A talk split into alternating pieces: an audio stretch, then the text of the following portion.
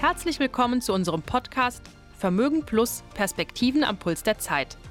Mein Name ist Mariana Kuhn und ich freue mich, dass Sie dabei sind.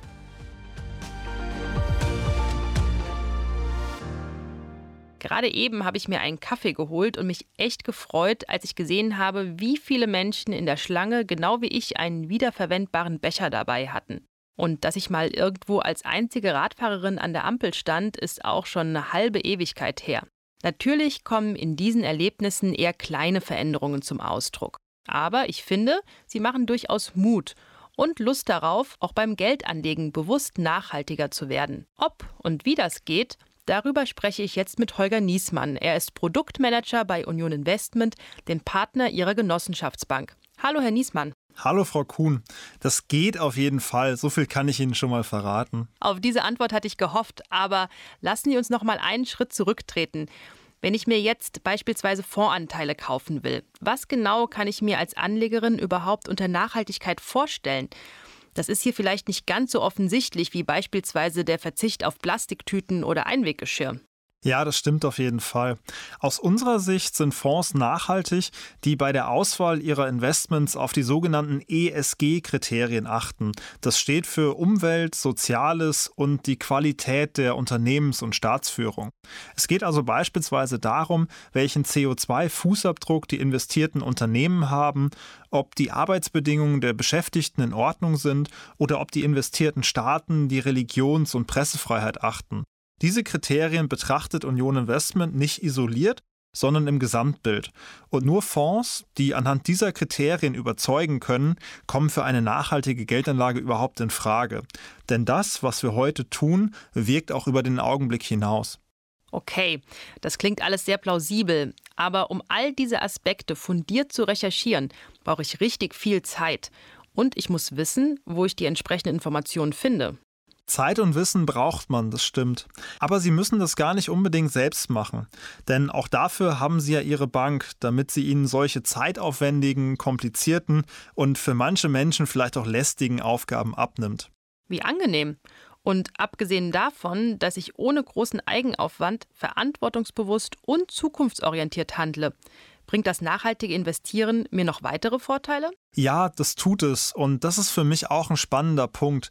Das Einbeziehen von Nachhaltigkeitskriterien im Risikomanagement stellt eine wichtige Ergänzung der Risikosteuerung von Kapitalanlagen dar.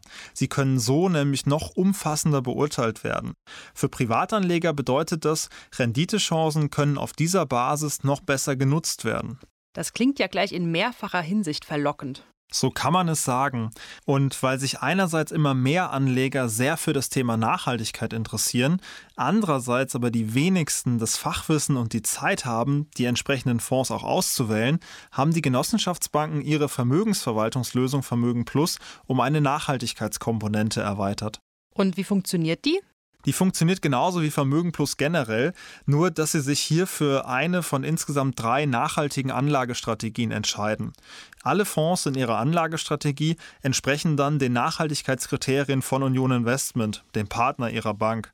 Zudem haben die Fondsmanager bei einzelnen Fonds die Möglichkeit, gezielt auch in besonders zukunftsträchtige Themen zu investieren. Dazu gehören beispielsweise erneuerbare Energien, nachhaltige Wirtschaftsformen und auch innovative Medizintechnik. Den Risiken, die mit den einzelnen Finanzinstrumenten verbunden sind, bleiben sie auch bei der Nachhaltigkeitsvariante ausgesetzt. Das ist einfach so.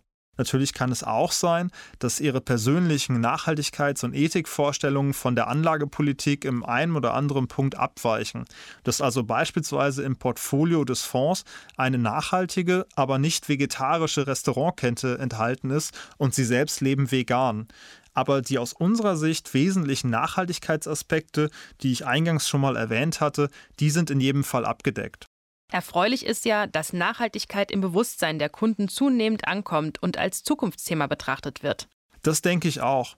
Denn Geld gut und vorausschauend anzulegen und gleichzeitig dabei auch noch die Gesellschaft und die Umwelt im Blick zu haben, das ist doch eine attraktive Sache. Deswegen ist meine Empfehlung, sprechen Sie Ihre Bankberaterin und Ihren Bankberater auf Vermögen Plus an und lassen Sie sich insbesondere über die Nachhaltigkeitsvariante informieren. Das kann interessant für Sie sein. Das kann ich mir gut vorstellen. Vielen Dank, Herr Niesmann. Am Ende möchte ich noch darauf hinweisen, Allein maßgebliche Rechtsgrundlage für die Vermögensverwaltung in Vermögen Plus ist die Rahmenvereinbarung Vermögen Plus der Bank, die Anleger jederzeit kostenlos in deutscher Sprache auf der Website der Bank einsehen können. Der Podcast Vermögen Plus Perspektiven am Puls der Zeit ist ein Angebot Ihrer Genossenschaftsbank in Kooperation mit Union Investment. Vielen Dank fürs Zuhören. Wir hoffen, dass wir Ihnen interessante Perspektiven aufzeigen konnten.